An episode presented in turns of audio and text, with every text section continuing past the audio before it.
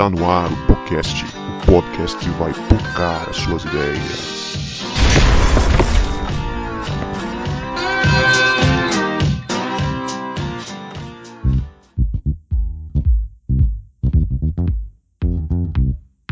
Para você que achava que a gente não voltava, a gente voltou. Esse é o podcast, o podcast que vai focar as suas ideias. Meu nome é Guto e eu tô aqui com a Leia, que acredita na meritocracia. Oh, Jesus! Uai, enquanto eles dormem, você tá fazendo o quê? Tá correndo atrás, não? Dando mole. Eu sou a Leia, eu tô aqui com o João, que está precisando aprender com esse pai dessa parábola dos dois filhos a ter mais paciência e graça para ensinar a filha dele nessa época da quarentena. É verdade. Tadinha da minha filha. Que dó. Que dó. É verdade. E aí, galera, eu sou o João e tô aqui com o Guto, que é mais perdido, é tão perdido que ele faz pauta até para contar piada. Rapaz, eu sou mesmo, cara. Eu tenho que anotar tudo, senão eu, eu esqueço. E, hoje nós estamos aqui com um convidado muitíssimo especial. Nós estamos aqui com o Marlon Gomes Silveira. Como é? Ou é Silveira Gomes? Silveira Gomes. Marlon Silveira Gomes. Também conhecido como o pastor da Igreja Batista em Maruípe também conhecido como professor do seminário Batista Capixaba. Chega, chega. Pai de duas meninas, marido da Aline. Filho do pastor Walter. Filho do pastor Walter. Que foi pastor em Monte Sinai. Enfim. Pô, nove anos, tá Deixa aí um dia que a gente chamar ele. Isso, isso. Aí vai ser um podcast de, de nove horas. É, mas vocês esqueceram de falar o melhor. Meu pastor, vocês Ah, não é. falaram. Pai. Ficou implícito. Mas ficou implícito ali o nosso pastor, o, o, o homem que, Nossa. Que suporta a gente. É, o homem que vem com a cajadada. Hoje eu tô com dois pastores aqui. Hoje eu não vou falar, gente. Hoje é só oi e tchau. Porque eu tô com dois pastores aqui. Se eu falar besteira, eles me cortam. Também depois lenha, lenha fala, hein? Não, também Besteira, tá vendo? Ó, meu pastor, comprovando que eu falo besteira. Depois de, de duas semanas que elas dominaram o podcast aqui, a gente tá de volta. Eu errei até a entrada principal do podcast. Vocês, vocês, vocês repararam. Mas, pastor, fala, dá um salve aí pros nossos ouvintes. A palavra tá com você. E aí, gente, boa noite. É bom estar aqui com vocês. Tenho acompanhado aí o, o cast de vocês, é muito bom. Esse tema que vocês estão abordando do, do Timothy Keller, o Deus Pródigo, é algo muito interessante, principalmente para o tempo de hoje, que a gente está vivendo uma religiosidade meritocrática, né, em que a gente está valorizando demais essa questão da meritocracia ao invés da, da graça de Deus e parabenizo, parabenizo todos vocês aí pelas, pelas provocações, pelos insights que vocês têm durante a, as programações e que Deus continue conduzindo vocês aí nessa levada. Bom, se você chegou até aqui nesse episódio, eu queria te dizer que ele é a continuação do episódio 18. Então, se você não ouviu o capítulo 1, que está lá no episódio 18, você vai parar esse podcast aqui nesse momento e vai procurar lá no feed, lá no Spotify, no Deezer, no Cashbox, no Anchor, onde você quiser, e você vai ouvir primeiro o episódio 18, senão você é, vai ficar boiando e não vai entender muita coisa do que a gente está falando aqui nesse episódio, beleza? Então, se você não ouviu ainda o podcast 18, você vai parar e vai ouvir ele agora.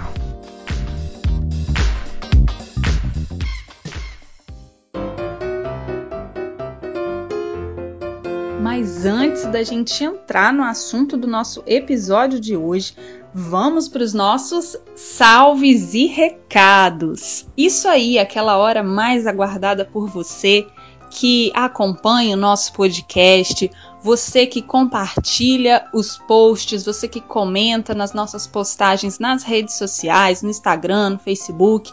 Quem sabe agora você não vai levar, não vai ganhar aquele recadinho exclusivo, aquele salve super especial no programa de hoje. O nosso primeiro salve hoje vai para o Rafael Moraes, que completamente influenciado por este podcast comprou o livro do Timothy Keller, O Deus Pródigo, e agora ele vai poder acompanhar mais profundamente os próximos episódios dos próximos capítulos que a gente vai fazer deste livro. E a gente fica muito feliz em saber que a gente contribuiu para o seu crescimento espiritual, porque esse livro realmente é incrível. Lembrando que esse não é um post patrocinado, a gente não está ganhando nada com esse podcast para poder falar desse livro do Tim Keller mas é um livro muito bom, que ele vai realmente mudar a sua vida, Rafael, assim como mudou a vida da gente aqui do podcast. E a gente fica muito, realmente, a gente fica muito feliz. Que Deus continue abençoando sua vida e que esse livro também seja muito bênção para você e que através dele você também consiga abençoar mais pessoas. O nosso segundo salve hoje vai para Talita Varejão e para Priscila, que comentaram lá no nosso post do episódio da segunda parte do programa feminino, do programa das meninas, sobre relacionamento cristão, preparação para o casamento. A Thalita, inclusive, que levantou uma questão super importante. Se você não viu, vai lá, confere no nosso post e dá a sua opinião também sobre o que ela falou. Uma questão bem legal que ela levantou sobre a criação de meninas e de meninos. A gente ficou super feliz também com essa postagem, com, essa, com este comentário que você fez, Thalita, e a gente quer aqui te mandar um super salve para você e para Priscila, que também comentou lá, deixou seu recadinho. Muito obrigada, meninas, porque vocês também estão ouvindo, estão compartilhando, estão participando do nosso podcast também. Que Deus abençoe a vida de vocês e que os nossos temas sejam cada vez mais relevantes para vocês. E hoje aqui, também no nossos salves e recados, a gente quer mandar um salve e divulgar para você um trabalho super bacana de um mano nosso, um grande amigo nosso, Nelsinho, mano Nelsinho. Ele fez um e-book chamado Poemas da Pandemia, de poesia marginal que ele fez durante esses tempos de isolamento, tempos de pandemia. E a gente quer te convidar a prestigiar esse trabalho super bacana desse grande amigo nosso você pode entrar em contato com o Nelsinho pelo Instagram dele. O Instagram dele é Nelsin, com M no final, já, J-A-H, Bless, com dois S. Você entra em contato com ele para você solicitar esse e-book para você ler, é totalmente gratuito. E você entrar em contato também com essa realidade que deve ser um pouquinho diferente, a realidade da periferia, a realidade dos marginalizados, de como eles estão passando por essa pandemia. É um livro que vai chamar bastante a sua atenção, que vai te trazer para uma realidade bem diferente. Um livro de poemas. A gente super indica esse trabalho do nosso mano Nelson. Que Deus abençoe sua vida, mano. E muito obrigada por poder divulgar esse seu trabalho. Bacana demais para todo mundo ter acesso a essas poesias. Fala meu povo, Gutão aqui na área de novo e eu tô aqui para deixar alguns recados para vocês, recados muito especiais e muito importantes. E o primeiro é o Maratona Podcast. O que é o Maratona Podcast? Talvez você é novo por aqui no nosso podcast e se você chegou aqui nesse episódio aqui agora, eu queria te dizer que a gente tem mais de 20 programas, mais de 20 episódios muito legais no nosso feed do podcast. E a gente tem sempre trazido, é, além da gente, convidados muito fera, gente muito boa, temas muito pertinentes né, referente ao engajamento cristão, à vida cristã. E eu queria te convidar você a maratonar todos os episódios do podcast que você não ouviu. Como assim maratonar? Você revisitar, você ir lá e ouvir todos os episódios, desde nosso episódio piloto, nosso primeiro episódio, que a gente gravou lá em 2015, até o 22 segundo episódio. Ouça todos o podcast podcasts. E se você estiver fazendo isso, fazer isso, você pode fazer alguma postagem na rede social com a hashtag Maratona Podcast e falar pra gente o que, que vocês estão achando do nosso podcast. Outro aviso que eu tenho para dar para você é uma novidade muito legal, que agora você também pode ouvir o podcast que vai pocar as suas ideias na plataforma Deezer, que é essa novidade que a gente tem para esse mês, a gente conseguiu esse mês cadastrar o podcast no Deezer também. Mas lembrando que você também pode ouvir o podcast no Spotify, no Google Podcast, Apple Podcast e Castbox. A gente está presente nas principais plataformas de podcast. Então, a gente quer dizer para você que a gente está muito feliz nesse momento também de estar nessas plataformas. Que uma das maiores dificuldades que a gente tinha com o podcast era não ter onde hospedar. Por isso que a gente parou tantas vezes. E agora a gente está presente nas principais plataformas de podcast do Brasil e do mundo. Falando sobre o podcast em plataformas, eu queria dizer para você escolher a sua plataforma. Você talvez seja um ouvinte de podcast já, ou você está tá começando a ouvir podcast agora. E tem uma coisa que você pode fazer que vai ajudar muita gente e vai deixar você por dentro das novidades do podcast. Então, toda vez que a gente lançar um programa novo, você vai ficar sabendo. Se você assinar o nosso feed ou seguir ou favoritar o nosso perfil. Se você assinar nosso perfil ou seguir ou favoritar, porque são três palavras diferentes, porque é a mesma coisa nas plataformas diferentes. Por exemplo, no Spotify, você pode seguir o podcast e toda vez que a gente lançar alguma coisa nova, você vai ficar sabendo. No, no Deezer, você vai favoritar. No Cashbox, por exemplo, você vai assinar o nosso feed. Então, vai lá, marque o podcast como seu podcast favorito ou segue a gente que toda vez que a gente lançar alguma coisa nova vai ser avisado para você aí, né, na sua plataforma que você escolher.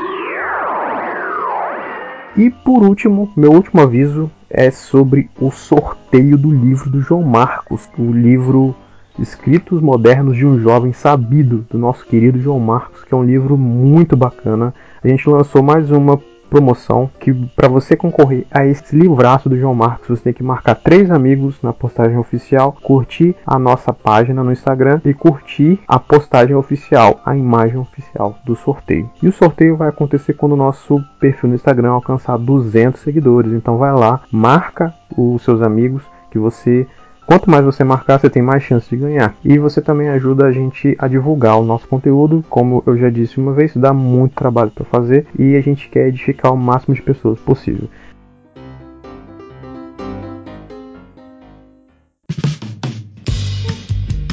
É, como o pastor Marlon adiantou aqui, hoje a gente vai falar do capítulo 2.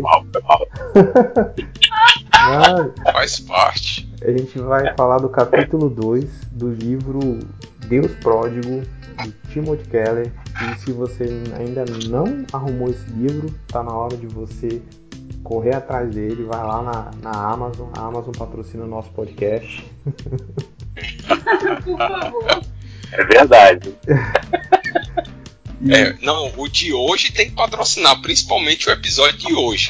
O episódio de hoje tem que patrocinar. É a gente tem um verdade. sócio mantenedor da, do- da Amazon Pois aqui é. conosco. Prime, É, Prime ainda. vou, eu vou, eu vou, vou fazer outro vai que cola aqui. EBD Alternativa patrocina o nosso podcast.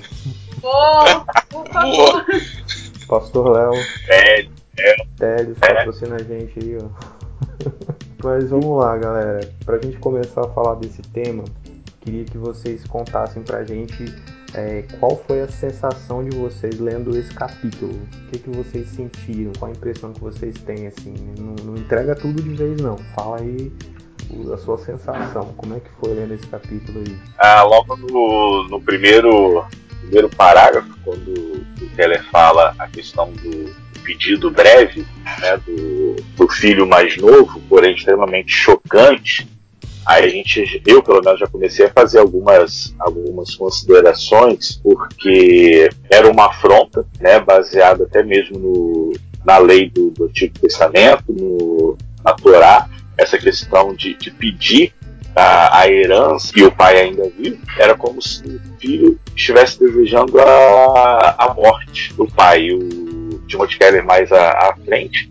fala que a palavra usada é bios, quer dizer vida, né? Então o pedido do filho envolve necessariamente o sacrifício do pai. Só que o pedido do filho não era o pai, mas eram as coisas do pai. Né? Então isso para mim já, já começou a, a mexer porque eu fiquei lembrando de algumas músicas, né? É, e vocês também já, já trabalharam essa questão de música secular com, com o G. Hoffman, né? Aí já vai a dica para quem não ouviu é, procurar lá no programa de vocês, se é pecado ou não, enfim. Mas algumas músicas seculares, elas trazem mais elementos transcendentais, mais elementos da espiritualidade saudáveis do que algumas músicas evangélicas, porque algumas músicas evangélicas ressoam para a gente como o pedido do filho mais novo. Eles não querem, essas músicas não querem o pai, elas querem as benesses do pai, entendeu? Então, assim, esse é um ponto. Até que ponto nós estamos na nossa relação com Deus em que Ele por si só nos basta, Ele por si só é suficiente, né? Como até Lutero vai, vai usar uma expressão corandel, a vida vivida diante de Deus, até que ponto a, a gente, se não tiver nada, Deus já nos basta na nossa, na nossa caminhada. Então, assim, já de início, na, logo no primeiro parágrafo, já foi já essa, essa implicação interessante. Esse sentimento acho que foi do, do, do público que estava ouvindo também, né? O, de espanto. Né? Como assim um, um filho chega pro pai e pede herança com ele ainda vivo, né? Foi um negócio que choca todo mundo ali e inclusive a gente, né? Mais recente, a gente teve aí caso né, da Suzanne von Richthofen, não sei nem se virou filme vai, ou vai virar filme. É, parece que vai. Tem aquele Gil Rugai também. É, é, é parecida a história? Estou desinformado. Uhum. Sim, sim. Foi, foi É. algum tempo. Pouco, foi algum tempo depois dela. Caso dela. Né? Dele foi bem sério também. Imagina pra nós, né, receber uma notícia dessa, imagina pros ouvintes lá daquela época. O filho desejando a morte do não se satisfazendo na relação com o pai, mas nas benesses do pai, né? Mas é uma coisa que é importante frisar que alguns elementos que o Keller pontua, a gen- é, pelo menos eu, eu não tinha tido essa percepção antes, né? Que era justamente a questão do filho desejar a morte do pai. Né? Eu já tinha pensado sobre isso, mas não tinha tido é, a concepção que o Keller apresenta. Né? E também a parte do mais velho também por desonrar o pai e não e não entrar na festa, né? E fazer que o pai saísse da festa para poder recebê-lo. Também foi outra coisa que eu não tinha percebido. Apesar de que quando eu ouvia a pregações sobre a parábola do filho pródigo, eu me incomodava com a postura do mais velho, mas entendia que ele estava na razão dele, né? E não tinha aquela visão de que pô, o cara tá errado também. Então, o capítulo do livro me ajudou a olhar os dois da mesma forma e que os dois também precisavam da mesma graça. E é interessante que eu me lembrei fazendo a releitura desse capítulo lá de, de Romanos capítulo 5, né, que fala da superabundante graça de Deus. Eu também tava igual o João. Eu, nas vezes que eu já ouvi a pregação, né, dessa, dessa parábola, eu também achava que o filho mais velho tava na razão dele, né? Ai, tá certo, né? O outro que é rebelde, pede pra ir embora e tal, e o outro com certeza seria a minha atitude. Eu já, se você não ouviu o outro podcast que a gente falou, eu vou reforçar aqui, ouça, e aí você vai ver que eu já, já me identifiquei 100% com o filho mais velho. E eu lembro que eu tomei um, um super choque, super choque nosso desenho, quem lembra? Aleatório. Super choque, Eu legal. Eu fiquei chocada quando eu não, eu não sei se eu ouvi isso com o pastor Marlon ou se foi com outro pastor, mas quando veio essa ideia de que o garoto queria que o pai morresse na hora que ele pediu o dinheiro, né, na hora que ele pediu herança, porque eu nunca tinha pensado sobre isso, eu nunca tinha entendido nessa forma, nessa gravidade. Ah, pai, me dá minha herança. Ah, só achava que ele era um garoto rebelde. Aí quando eu ouvi que não, quando ele pediu isso na cultura, era tipo assim, pai, já tá passando da sua hora aí na Terra, libera aí o dinheiro logo, porque eu tenho mais o que fazer, tenho mais o que viver. E eu fiquei, caramba, que ousadia, que menino mal educado, né? Ah, se fosse meu filho, levava uma voadora no pé do ouvido. Todo, todo pai, o Tim Keller vai falar até mais pra frente, né? O que que qualquer pai normal faria? Pulsava ele na base da porrada mesmo, né? É, e eu- eu- o que eu também achei interessante nesse capítulo é porque ele traz muito contexto cultural. Que a gente não sabe, né? A gente vive no Ocidente, a gente não sabe o que acontece lá. Então, às vezes pra gente, a gente daria um, um tapa, né? Menino, não tem herança nenhuma, a herança é conhecimento. Porque nossos pais, a gente que é pobre, fala. Mas lá, eles têm. É estudar, eles né? têm dinheiro. Vai estudar. É, é estudar. Isso aí. Lá ele tem dinheiro e lá tem as suas culturas. E eu achei muito legal porque a gente começa a entender o pano de fundo dessa história toda. E a gente começa a ver o quão complexo é a parábola que Jesus está trazendo para aquele pessoal. Não, eu, eu achei muito complexo, cara, porque o a, meu sentimento lendo é que o Tim Keller está contando uma parábola, como a gente viu no, no programa anterior, ele, tá, ele nivela tanto os religiosos como aqueles que não eram religiosos, como aqueles que eram imorais, os pecadores. Ele nivela essa galera. E aí, ele está nivelando essa galera, só que ao mesmo tempo ele está falando de, de. parece que, que é, ele está falando de todo o plano da salvação, toda a história de Jesus, toda a obra de Jesus.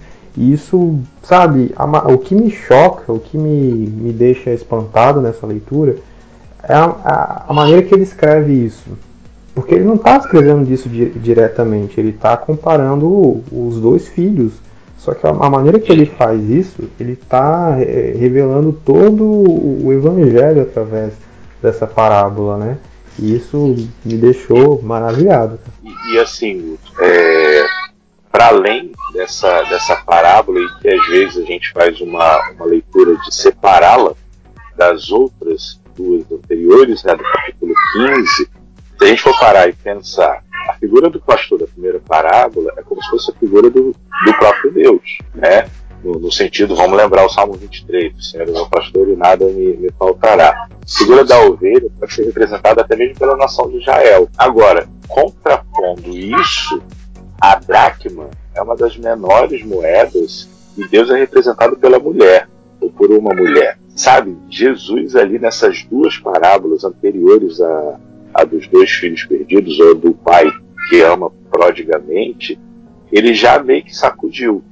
Talvez os, os, os fariseus ali que estão ouvindo, na primeira parábola eles falam o seguinte: ah, a gente é tão importante para Deus, como pastor, que ele foi atrás da gente, dessa única ovelha é que se perdeu. Agora, que história é essa?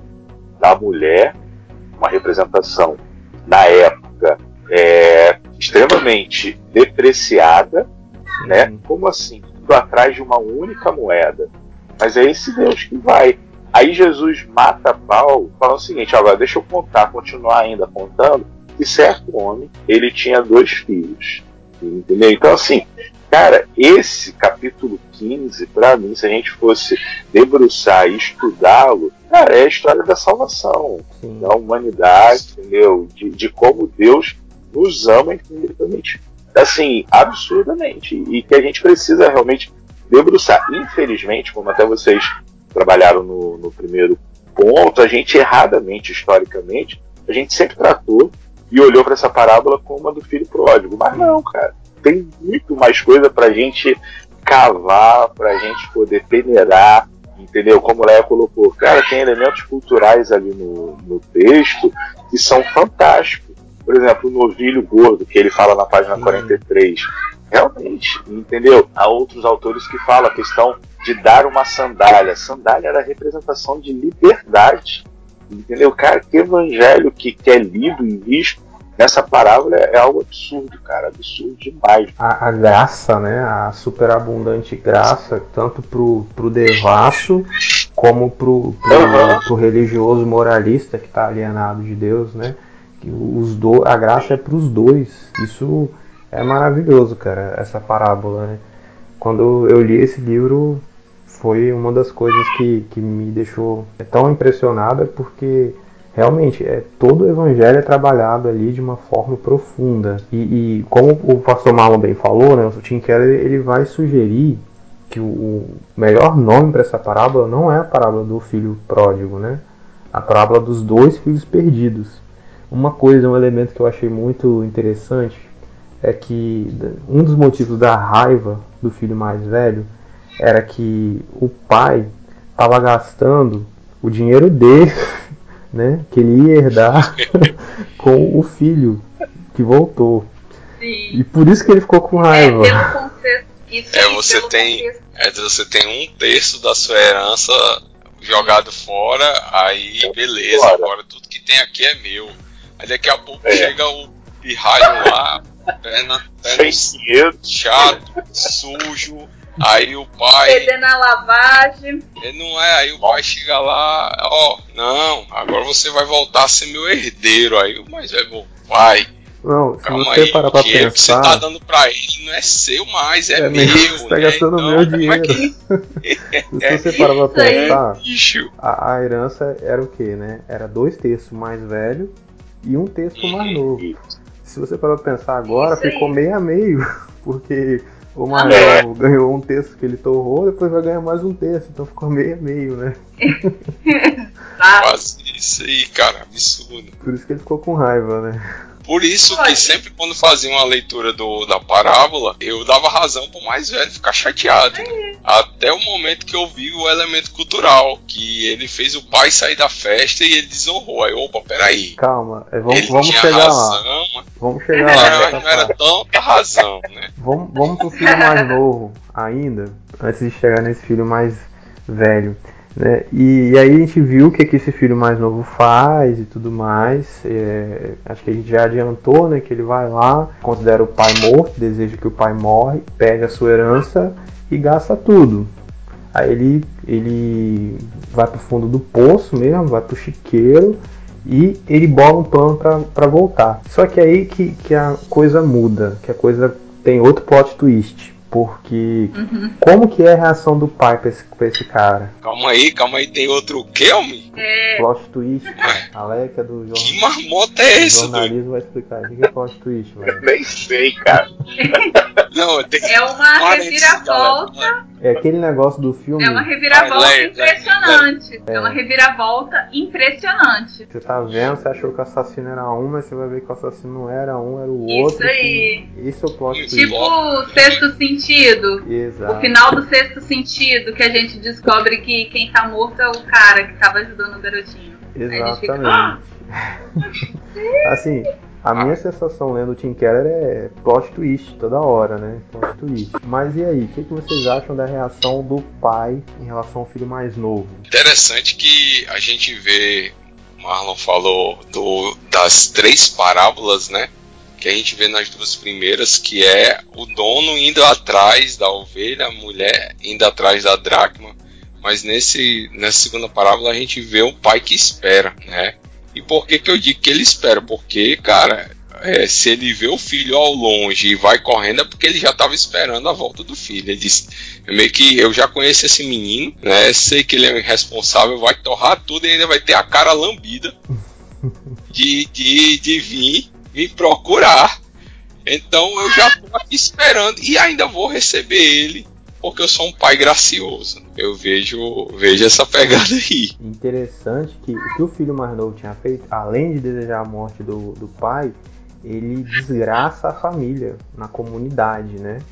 E aí ele deveria, como acho que a gente já falou, ser considerado morto pela família e ser expulso à base de pancada. Mas aí, quando ele volta, o que, que o pai faz? Eu acho bacana porque ele tem essa consciência. Porque quando ele tá lá comendo a, a comida dos porcos, ele fala assim: Olha, eu vou voltar pro meu pai, eu vou dizer, pai, pequei contra o céu, contra ti. Na verdade, céu ali é representação do próprio Deus, né? Ele sabia que o pedido dele afrontou não só um status social, mas afrontou mesmo até mesmo Deus. Ele sabia dessa dessa condição, né? E que ele, tem, tinha consciência socialmente que se ele voltasse para casa, o seu status não seria mais de filho, seria de, de escravo, de, de servo. Tanto que não foi a gente ficar assim, nossa, tadinho, o cara tem consciência de que ele está arrependido, ele quer voltar apenas como servo. Não, ele sabia que essa seria a, a condição. Aí assim, perdão, gente, se eu for viajar muito. Aí eu lembrei de Paulo com, com Filemon, né? Quando Onésimo foge, e aí Paulo vira para Filemon, receba-o não mais como escravo, mas receba agora como irmão, entendeu? Porque é isso que, que o evangelho faz, entendeu? Então, assim, ele, tanto Onésimo quanto esse jovem aqui, tinham consciência. Onésimo, de repente, poderia pensar: caramba, se eu voltar agora para Filemon, é chibatada em cima de chibatada e eu posso até morrer por causa disso. Sabe? E esse sujeito mais novo pensou também da mesma forma. Não é que ele teve um, uma autopiedade, autoconsciência. Não, não estou falando que ele não teve arrependimento, não é isso. Mas ele sabe do, do prognóstico que viria, sabe? E aí o que é, que é interessante, tem uma tradução do, do André Chora aqui, a texto de Lucas, o, o pai, ao vê-lo de longe, ele é tocado nas entranhas. Ou seja, há um, um rebuliço ah, no pai ah, ao ver o filho de longe, e aí o pai abre mão de todo o status social. Por quê? Era vergonhoso para um senhor de idade ele mostrar até mesmo, aí vem outro elemento cultural, ah, era vergonhoso para um senhor de idade mostrar as canelas dos seus servos, né? Então, assim, o pai não quer nem saber disso. É o pai que vai, entendeu? Assim, entrando um pouco nessa visão do, do João, embora o pai tenha aguardado ali, mas quando o pai o vê, ele é tocado intimamente, sabe? E, e isso daí que a gente vê a, o pai já até um falando um pouco lá na frente. O pai também é tocado intimamente ao ver o filho mais velho fora da festa. Então é esse pai que é tocado pelo homem perdido que envia o seu filho por cada um de nós. Cara, isso, isso que eu falei assim, é o evangelho puro, sabe? Se quiser ler o que é o evangelho, a ação de Deus, é ler essas três parábolas, mas agora especificamente essa dos dois filhos ou do pai que ama. Nesse ponto aí, o Tim Keller vai falar da, da desonra né, que foi para o pai isso. E, e, o pai suporta essa desonra toda para ter o filho de volta. Né? Eu vejo eu vejo o evangelho da cruz nisso o tempo todo, cara. O evangelho da cruz, né? O Cristo humilhado ali, sendo desonrado, suportando aquilo por amor, né? O que eu vejo é o pai que quebra as convenções, né? Como correr e mostrar as cernas, como ficar esperando alguém que estava morto, como entregar a herança. É um, é um pai que quebra todos os padrões da época e que quando o filho chega que não deveria ser aceito ou que ele volta com, com essa mentalidade de que ele tem que restituir o pai, que ele tem que trabalhar agora para poder pagar o mal que ele fez, porque se o garoto pensou isso, assim como o pastor Marco estava falando, ele se arrependeu e tudo, ele teve uma, um, um lampejo ali de consciência, mas também ele teve o contexto cultural falando para ele, não, eu fiz essa coisa também, agora eu preciso restituir essa desonra do meu pai na comunidade e trabalhar para poder trazer esse dinheiro de volta. E eu achei muito legal essa diferenciação que tinha do servo e do empregado. Que o servo ficava lá e trabalhava como, como um escravo, né? Ficava no, no local, na fazenda, mas o empregado, ele era igual a gente. Ele saía para trabalhar, ele trabalhava numa vila, ele trabalhava para alguém, ele recebia um salário e ele poderia fazer alguma coisa com aquele salário. E esse menino ele quer deixar de ser um mimado, um bocoió, para poder tomar responsabilidade agora. Não, tudo errado, agora eu quero fazer tudo certo. E aí quando ele volta convencido de que agora sim eu vou fazer tudo certo, o pai quebra outro padrão com ele. Não, não! Traz a roupa, traz a chinela, traz anel, traz tudo e agora é festa e vamos fazer um banquete. Não, peraí, pai. Não, não, nada de peraí, vem cá. Ele nem deixa ele terminar, né, Leia? É, isso aí, nem deixa ele terminar, nem ouviu. Ele nem quis ouvir a desculpa que menino ia dar. Tem um trecho aqui que eu é. separei, que eu queria ler. Ele fala bem assim: O pai, precipitando-se cheio de amor até seu filho, não apenas antes dele ter uma chance de se redimir e de demonstrar mudanças em seu coração, mas mesmo antes dele recitar o discurso de arrependimento. Ou seja, o perdão veio primeiro do que o arrependimento, né? Isso é muito pesado, cara muito pesado. Perdão já tá lá. Caramba! Você é aceito. Sim.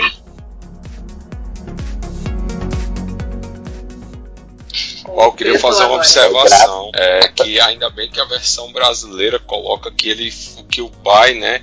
Ele foi pleno de compaixão, ele, ele teve pena, né? Ele se compadeceu do filho mais novo, porque se colocasse teve uma reviravolta nas entranhas, o cearense ia ver assim, o pai teve uma dor de barriga.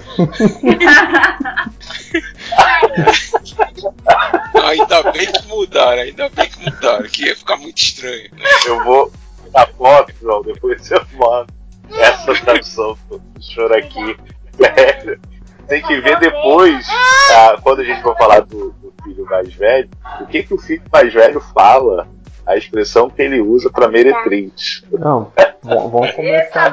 Essa bola que você, que você levantou, né, do perdão já está lá, Aí a gente lembra de João, né, falando que ele nos amou primeiro. Exato. Né? A gente já nasceu sob a ira de Deus, né?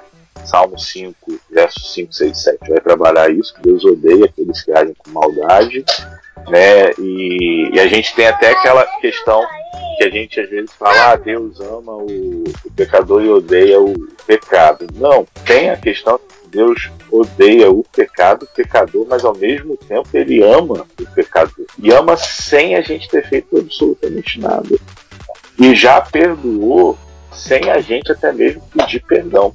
Sabe? Isso daí é, é graça. E vocês é. sabem que, é, é, que isso deixa muita gente em crise, né? Vocês sabem que tem muita gente aí que fala, não, tá errado isso, não pode. Não, e Sim. o livro fala sobre isso lá na frente. Fala um textão que, que na hora que eu li, eu vim pra sala, meu irmão, meu irmão tava aqui. Falei, gente, eu vou ler um, um trecho pra vocês, eu preciso compartilhar isso com vocês. Aí a gente leu todo mundo, meu Deus. Não vou falar, né? Vamos deixar aí pra você. É o capítulo 3, é o capítulo 3. o capítulo 3 pra mim é um dos melhores, cara. Não, é interessante em relação ao mais novo, porque a gente fica esperando, né, como leitor, que o pecado, para poder ser perdoado, a gente tem algum tipo de expiação, né? Keller fala isso, que é uma das coisas, ele até coloca que é, isso contradiz a doutrina cristã tradicional, né? A atitude do pai. Porque o pai não espera nenhum ato de nenhuma expiação, nenhum sacrifício, não espera nada do nenhum ritual de purificação do filho. Ele simplesmente concede né, o amor, a reconciliação, justamente pela graça dele, pela vontade dele. Isso quebra muitos paradigmas. Mas ainda assim, mesmo não tendo esse algo em troca, que ele vai explicar, acho que lá no capítulo 5, ele vai explicar, teve um custo essa graça, né? já, já, já diria o Bonhoeffer. Ela é, como o nome já diz, de graça, né? mas ela tem um custo. É, e esse custo a gente já começa a ver ah, nesse capítulo aqui preço que o pai paga de desonra, a desonra que o pai sofre na comunidade, custo do dinheiro que, que ele usa pro, pro, pro churrasco lá, né, para redmitir o filho. Então a gente vê que essa graça ela não é, é ela tem um preço que é paga pelo pai ah, ele vai, vai falar a questão do novilho, né? Do novilho gordo, que era a carne mais cara, né? E foi, foi usada. Aí, assim, você vai lendo do, do Keller, vai fazendo outros, outros insights, outros apontamentos. A gente lembra lá de, de Pedro, né? Que Pedro escrevendo, vocês foram comprados, não foi nem com prata, nem com, com ouro, mas vocês foram comprados com sangue do cordeiro. Material muito mais valioso. Entendeu? Então, assim, tudo aquilo que, que Deus tinha, ele entregou, sabe? E, aquilo de mais precioso que o pai tinha, o pai poderia, sei lá, falar assim, ó, filho, beleza, volta para casa, a vida que segue e vambora. Mas não, é demonstrar justamente que ele entregou para o filho, embora já tinha entregue um terço da vida dele, da herança, né? E ele ainda entregou daquele momento que era mais precioso, que era o novilho. Entendeu? Então, se a gente for fazer uma comparação, Deus já nos deu a vida, né? E além de nos dar a vida, ele ainda entregou aquilo de mais precioso para a gente, que foi filho, para que a gente deixasse de ser criatura e se tornasse filho dele. eu pudesse ser sentado à mesa junto com ele. Então, é fantástico, cara. Sinceramente.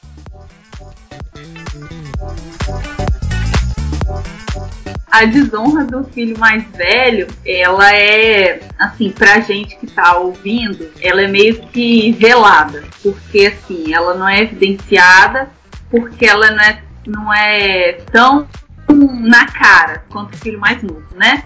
Ela não é, pai, me dá logo dinheiro porque eu quero que você morra. Mas a desonra do filho mais velho, ela acontece quando ele acha que ele é o detentor de, de toda a verdade, ele é o juiz.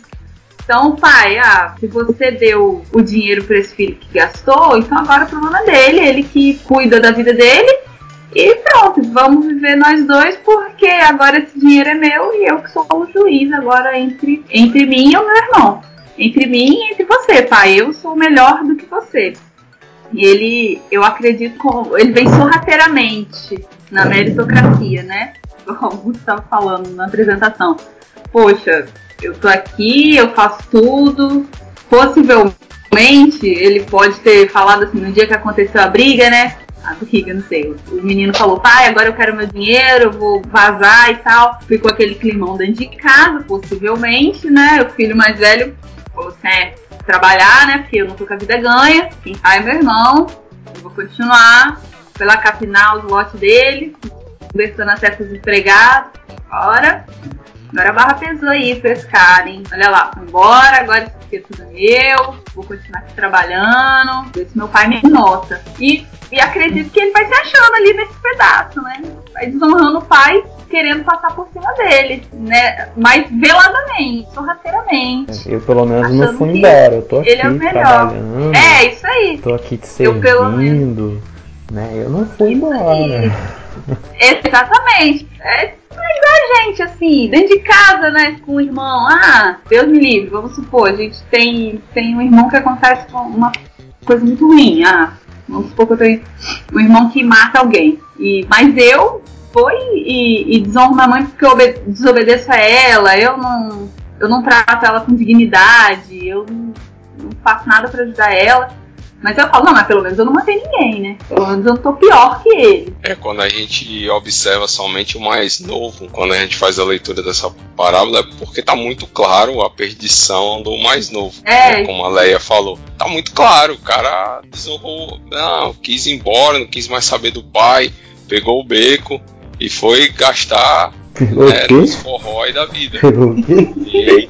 E, e aí, quando a gente olha pro mais velho, cara, se a gente não tiver, não tiver o conceito cultural, se a gente não olhar e não perceber a atitude do mais velho de fazer com que o pai se humilhe, né, para que ele também participe da festa, se alegre com o que está acontecendo, a gente não vai perceber a perdição do mais velho. A gente não percebe. A gente vai continuar dando razão a ele. É, Sim. Vai falar nossa, Agora- esse filho é bom. É, e até mesmo porque no podcast passado, você já ouviu, né? Você que está nos ouvindo, já ouviu o, o 19, é, a gente falou lá muito sobre isso. Eu não vou falar o que é não, volta lá e Uma, vai. uma coisa, pra mim, assim, que fica evidente aqui nos filhos mais, mais velhos é a incapacidade de se alegrar pelo irmão que se arrepende, cara. Ele fica triste, ele fica emburrado, né? Ah, olha lá. Agora a Leia falou, olha lá a, a donzela, né? Olha lá, foi lá, fez tudo, agora voltou. Ele fica com raiva. Coisa Mas horrível. assim, eu, eu acho que há uma, despersonalização do filho mais velho com o irmão, porque ele não chama de irmão, é o pai. Esse seu filho, né? Ele fala, esse seu filho. Ele vira e fala o seguinte, ó, esse seu filho que gastou toda a fortuna com, com meretrizes, entendeu? Ele não consegue enxergar o sujeito como irmão mais, entendeu? E, e aí vem aquela leitura toda de Jesus que os fariseus não conseguiam enxergar os publicanos, um Zaqueu da vida, entendeu? Uma mulher que foi pega em flagrante adultério, sabe? Os próprios discípulos com a mulher samaritana de João 4 ficaram espantados com Jesus conversando com ela, eles não conseguiam enxergar a graça de Deus extensiva a todos. Entendeu? Nós, judeus, somos exclusivistas, porque afinal de contas somos filhos de Abraão e essa graça é nossa. E é o que a igreja primitiva viveu, graças a Deus, Felipe, a Estevão depois Paulo, eles foram levantados por Deus, porque senão a igreja ficaria excludente. Entendeu? Então, assim, é um tapa na, na cara para esses fariseus aqui, essa parábola. Porque eles não enxergavam o outro como próximo. Entendeu? Tanto que um, um, dos sujeitos que chega para Jesus, o escriba fala o seguinte: quem é o meu, o meu próximo? Aí vem Jesus em Lucas capítulo 10 e vai citar a parábola do, do bom samaritano. O próximo é, é o samaritano, é ele, entendeu? Ele é a extensão do projeto de Deus. Sabe, você, fariseu que está me ouvindo, que é identificado como irmão mais velho, cara, esses gregos, esses romanos, e aí a gente vai uma vai assim, desculpa, gente. vai num, uma coisa vai desenrolando outra, entendeu? O, o pré-milenista, ele vai virar e falar o seguinte: ah, o sermão do monte, as bem-aventuranças é só para quando tiver o reino milenar. Aí a leitura amilenista e pós-milenista vai falar que não, o sermão do monte é para hoje. Você precisa ser misericordioso hoje. E o contexto da época era para os soldados romanos, o contexto da época era para aqueles que sofriam perseguição por conta do império. Perdoar 70 vezes 7 era para os invasores romanos que entraram ali na Palestina e deserdaram tudo. Entendeu, cara? Então, o que Jesus sacudiu serviu também para os publicanos, para os gentios, sabe? De que assim, o outro, independentemente de quem seja, seja ele o mais novo ou o mais velho, é extensão da graça de Deus, sabe? E a gente hoje, às vezes, acha que a graça é só pra gente perfeitinha, bonitinha, cheirosinha, entendeu? E não. A graça é para quem? A graça é para o Fernandinho Beiramar, se ele assim quiser. A graça é para o maníaco do parque, se ele assim quiser. Sabe? A graça é um Bolsonaro da vida, se ele assim quiser. A graça é para o Lula, se ele assim quiser independentemente de partido político, a graça não pertence a nós, a graça é de Deus, por isso ela é tão escandalosa, entendeu? E aí é bacana porque o pai, ele aguarda o filho mais novo, mas pro filho mais velho, o pai sai para quê? Mostrar que ele é graça, independentemente de ser judeu ou não, Deus é graça sobre graça.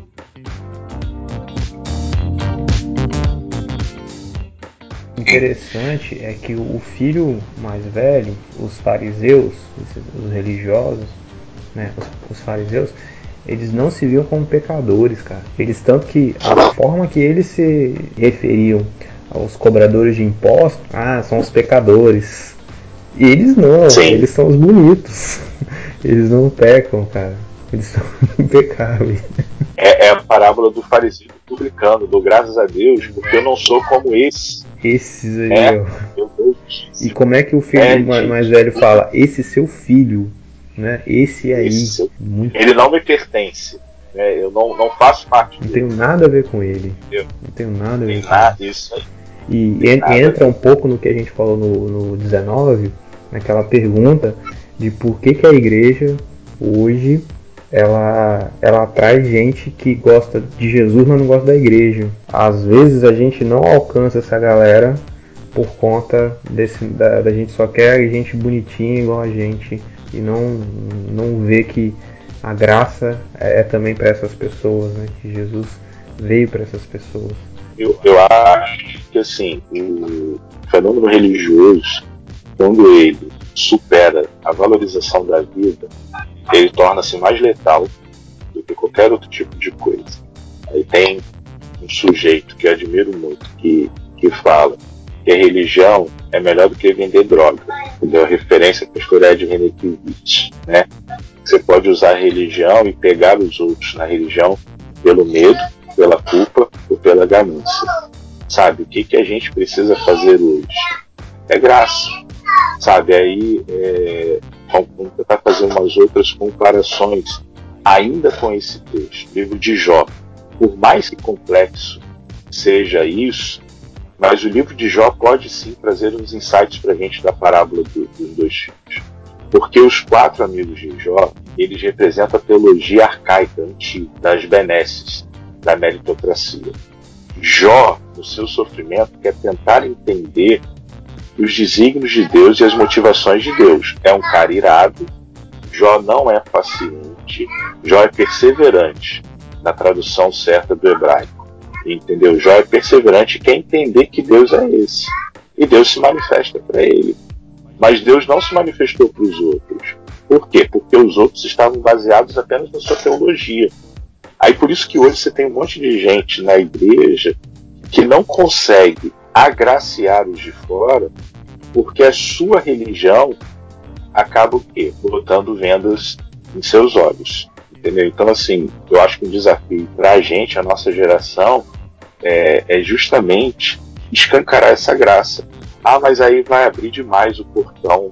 Mas assim, o evangelho é graça. O evangelho é graça. Essa questão da, da meritocracia, porque o, o, irmão mais velho ele vira pro pai e fala: Eu me matei de trabalhar a vida toda para você e você nunca me, me deu um bezerro. E aí a ideia é: eu faço para Deus e aí eu só aceito, aí eu sou amado, eu devo, ou melhor, eu devo ser amado, eu devo ser aceito porque eu faço isso. E aí você conversa trazendo isso pro, pro chão da vida real, do cotidiano, a gente vê muita gente machucada, porque ela vai virar e vai falar assim, cara, eu não consigo, é, eu não, não me sinto à altura, eu não consigo estar alinhada a isso daqui, eu não consigo fazer aquilo que, que, que a igreja está pedindo que eu faça, que Jesus está pedindo que eu faça. E aí essa pessoa vai se martirizar tanto, ela vai sofrer tanto, porque ela vai ficar muito nisso. Eu não consigo, eu não consigo, eu não consigo. Porque ela tá nesse, nessa ética da meritocracia. Eu preciso fazer para Deus me amar. E isso é um sofrimento danado, danado, danado. Dando uma contextualizada, né? Os dias de hoje, a gente vive num tempo onde a gente busca enriquecer, né? Então, a gente fazendo a relação com o mercado financeiro, vamos olhar para a parábola do filho pródigo da seguinte forma: nós temos um patrimônio, certo? Eu, Guto, Leia e Marlon. Marlon é o pai, certo? Então nós quatro juntos estamos trabalhando para que esse patrimônio cresça. Em um determinado momento, eu que sou um vagabundo, filho mais novo, eu chego para eles, olha, eu quero minha parte nesse investimento aí. E o que que acontece? Vocês vão continuar trabalhando e agora vocês vão enriquecer, fazer crescer, investir no mercado financeiro, comprar outras coisas, né? Aumentar o patrimônio para dividir entre vocês. Então, porque a minha parte já foi dada. Então é completamente lógico. Voltando um pouquinho, é completamente lógico o o filho mais velho ficar realmente revoltado por conta disso. Ele estava investindo com o suor dele, com o trabalho para crescer o patrimônio dele. Mas aí quando a gente olha para nossa vida religiosa, vamos usar esse termo, a gente também faz isso. Eu estou lendo o Sermão do Monte de John Wesley e a gente é, tem e ele chama muito essa atenção da questão da obediência onde ele chama a atenção que os fariseus, muitos deles, inclusive Paulo, quando era antes de ter um encontro com Cristo lá em Damasco, eles eram realmente sinceros na, na atitude. Então, aquela oração do fariseu lá que diz: Ó, oh, eu não sou como este publicano. Ele estava sendo sincero ali, ele estava com, compartilhando que ele estava investindo para que ele honrasse a Deus por meio da obediência e pudesse é, mostrar para as pessoas quem ele é. Então, na nossa vida religiosa, a gente também faz isso. A gente é sincero em buscar é, os rituais, a obediência para agradar a Deus. Eu sei que a gente quer algo em troca, que é a salvação, vida eterna, é o retorno de Deus naquilo que a gente tem. Eu quero dar o dízimo para poder é, eu dou o dízimo para poder receber algo em troca e tudo. Então, é a questão que eu obedeço eu desenvolvo. Então, quando eu desprezo o meu irmão mais novo, eu estou investindo mais ainda. O meu irmão mais novo ele já escolheu o que, que ele vai fazer. Ele já escolheu a vida que ele vai seguir. Então, ele já conhece a palavra. Então, agora eu vou investir no meu. Eu vou investir naquilo para eu crescer. Então, eu não estou olhando realmente, sendo redundante do que, que a gente está conversando, eu não estou olhando para a graça de Deus, eu estou olhando para aquilo que, o convívio com Deus, mas eu estou olhando porque eu estou investindo para receber mais de Deus. Muito bom, João. Isso daí, isso lembra a parábola da, dos agricultores lá na vinha. Aquele que começou no primeiro horário e o que chegou por último, né? E eles reclamaram. Por que, que eles vão receber um denário, esses que chegaram por último? Eu acho que um dos ensinamentos dessa parábola é que a questão não é nem o pagamento, a questão é de você ter usufruído a presença do dono da vinha, de você ter podido trabalhar com o dono da vinha, entendeu? Então, assim, e, e é o que o pai fala: tudo que eu tenho é teu, entendeu? Então, assim, a, a, a, e aí a gente volta lá pro Bios, né? A minha vida é tua, meu filho. Então não tem porque você ficar reclamando disso. Mas é aquilo. A gente busca a Deus ou as chuvas de bênçãos que nós cantávamos, né? Chuvas de bênçãos. então, assim, a, até os hinos às vezes são, são tensos, né? Sim. Então, assim, o que, que, que nós queremos? Deus ou queremos essas benesses? O que, que é mais importante? Aí volta no começo do, do capítulo que ele fala sobre isso, que o filho mais velho, ele não ele não tinha um relacionamento, né? Mas nenhum dos dois, na verdade, tinha um relacionamento com o pai. Nenhum dos dois conhecia o pai que tinha. Nenhum dos dois sabia quem era aquele homem. Eram três pessoas alheias ali dentro de uma casa vivendo. Ninguém se conhecia. Ninguém. Três enganados, né? sei, talvez o pai menos, menos enganado, né? Sabendo os filhos que tinha. Mas pelo menos dois filhos que não tinham sequer um relacionamento com Deus, com Deus, ó, com o pai, não sabia quem era ele, e por isso cada um teve uma visão diferente desse pai, aproveitou uma experiência diferente. Né? E essa fala da Leia me mostra, assim, me fez perceber uma coisa: como que Deus é paciente, é amoroso e suporta a gente nas nossas chatices, nas nossas infantilidades, né? Mesmo, mesmo que você seja um filho mais novo, que fala, ah, vou pegar minhas coisas, vou me embora, vou viver do meu jeito. Ou mesmo que você seja um religioso moralista que acha que está abafando aí, né? que nem sabe que está perdido. Né? Como que Deus é paciente, igual com os dois, né?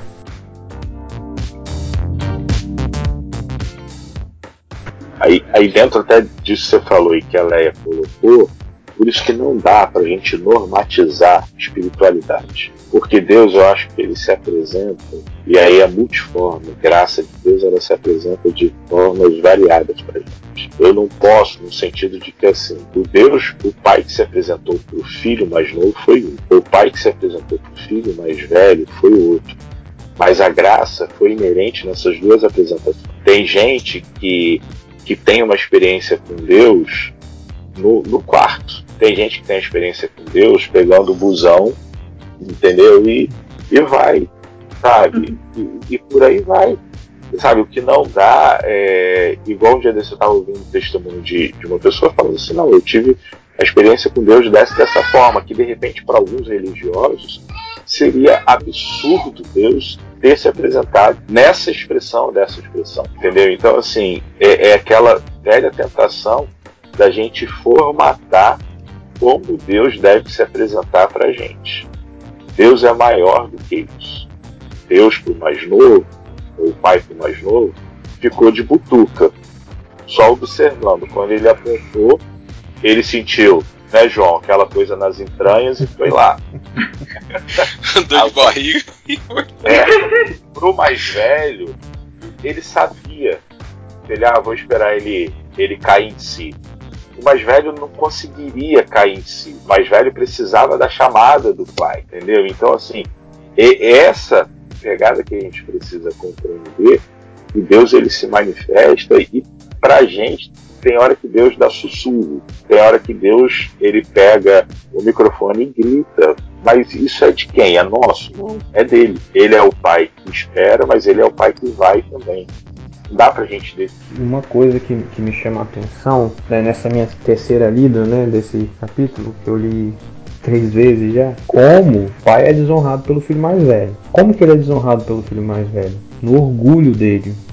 Né, na, na ele, ele, ele trata o pai com desrespeito. E eu percebi aqui como que o nosso orgulho, muitas vezes orgulho religioso, né, orgulho, sabe, e, até mesmo de, de, ser independente de Deus e de achar que o nosso esforço dá conta, como que isso ofende a Deus, né? como que isso desonra a Deus. No meio desse, dessa ofensa, dessa desonra, tanto do mais novo como do mais velho, o pai sai e oferece graça também para ele, né? Ele termina a parábola termina com uma pergunta e é mais ou menos como se o pai falasse: e aí, você vai ou não, ou não vai?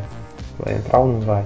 Isso é sensacional, cara. É invocado que você tem um desfecho pro filho mais novo, mas o filho mais velho fica aquela pergunta: e aí, e aí? Ele foi? E aí? Será que ele foi? É, ele foi, ele não foi? Peraí, ele se reconciliou com o irmão? Não, ele foi, foi aceito, foi deserdado, porque desonrou, sei lá.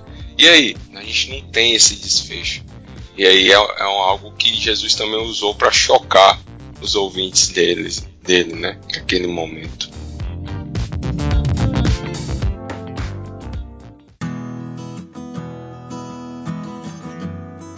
E para finalizar, Pastor Marlon, o que, que você diria para o nosso ouvinte aí, com base nisso tudo aí? O que, que você diria para essa galera que tá ouvindo a gente? Cara, eu diria o seguinte: a gente corre um grande risco de ter se encontrado com o pai na condição de filho mais novo. Ele veio, nos agraciou, nos, nos transformou, vestiu a gente, como João colocou, nos deu as sandálias da liberdade agora, pelo Evangelho, né, enviou o Filho que morreu na cruz por cada um de nós, a gente corre um, um grande risco de, infelizmente, a gente se transformar no filho mais velho, entendeu? Então, acho que uma grande lição que essa parábola talvez sim, uma das inúmeras, né, é a gente entender que somos sempre dependentes da graça de Deus, sendo mais novo, mais velho, e a gente não pode usurpar essa graça pra gente, porque ela é dele, entendeu? E em nome da religião, ah, muitas pessoas foram mortas, muitas fogueiras foram acesas, muitas prisões foram abertas e fechadas, sabe? Muitos foram apedrejados. É bom que a gente lembre que Saulo estava no apedrejamento do Estevão em nome de uma religião, sabe? Então a gente corre um grande risco se a gente não compreender esse pai que ama imensuravelmente, em algum momento a gente se transformar no filho mais velho, achando que Deus, aí de novo, não é frase minha, Deus é exclusivamente nosso. Nós somos exclusivamente de Deus, mas Deus não é de ninguém. Ele é de tudo, ele é de todos, por todos e em todos. Sabe? E, e é importante a gente lembrar o seguinte: essa parábola foi citada no contexto geográfico entre Samaria e Jerusalém. Então, esse é um ponto também interessante para a gente. Jesus está saindo da Galileia e partindo para Jerusalém. Ele chega em Jericó em Lucas capítulo 19. Então ele está citando no terreno de inimigos, ou seja, no terreno dos samaritanos.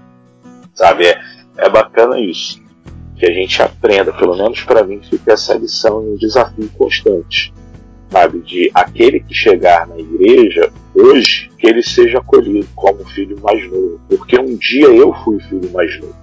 E aqueles que hoje estão na igreja, que eles sejam desafiados, para que eles sempre continuem tendo essa comunhão como filho mais novo e não se torne um filho mais velho. A conclusão do episódio passado foi até somos todos filhos mais velhos. Verdade. É o desafio. É o desafio agora, agora a conclusão é o desafio é não nos tornarmos filhos mais velhos. Amém. Mas tem muito disso. Eu peguei o- a imagem do episódio no Instagram e postei no meu story e botei a caixinha de pergunta, né? E tava lá perguntando por que, que as pessoas gostam de Jesus, mas não gostam da igreja. Algumas pessoas me responderam. Inclusive uma pessoa em especial que foi muito machucada na época que ela estava na igreja, né, de outra igreja que eu fui, não da igreja que eu sou agora. E aí ela respondeu assim, ainda bem, né, pastor?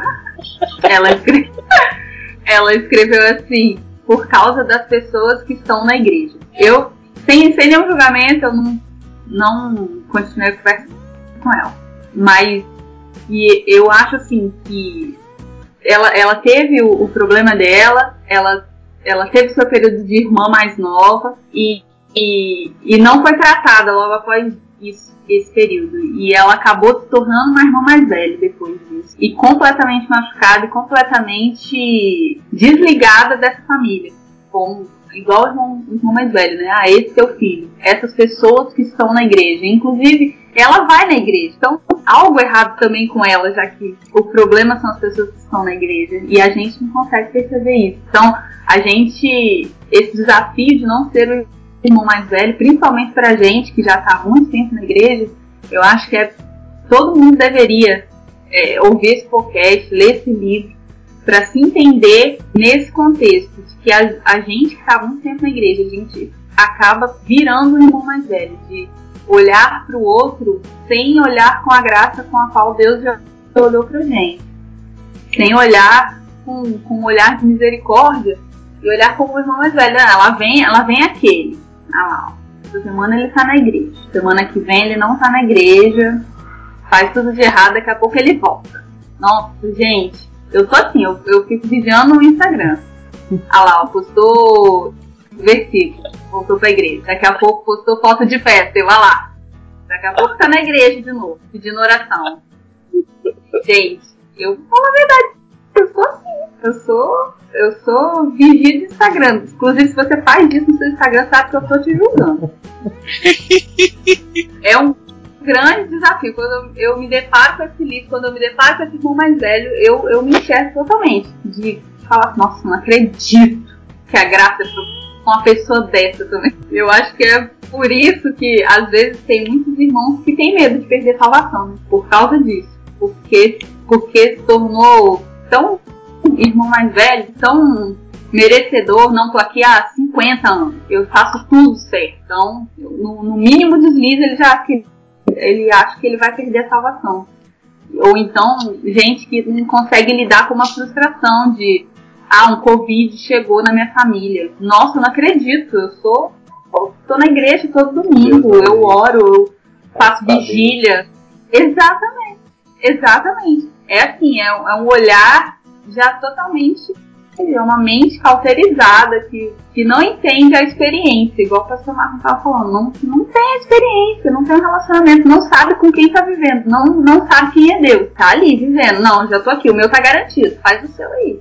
E se fizer errado, vou te julgar. Você não é digno de entrar nesse banquete, não. Sai fora. Eu? Tô aqui primeiro.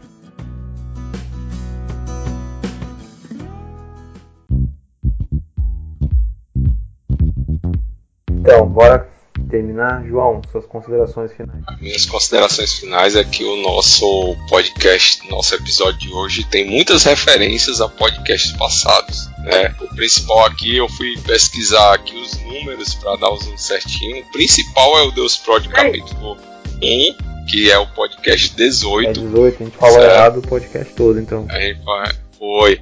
Então é o, é o 18. Se você não ouviu o 18, vai lá ouvir a, a referência da, da música mundana ou cristã é o episódio 19. A história do busão e a perda de salvação tá lá no episódio 20, tá bom? Então, e continua com a gente aí que a gente ainda vai conversar algumas vezes mais sobre o livro O Deus Pródigo, que tá muito legal esse bate-papo. E queria agradecer desde já, Pastor Marlon. Valeu por ter topado esse bate-papo com a gente. Valeu. Obrigadão aí. Valeu, gente. Precisando, à disposição. Se quiser, terão outras oportunidades. E eu quero dar um abraço no seu coração. Um cheiro, galera. Um beijo.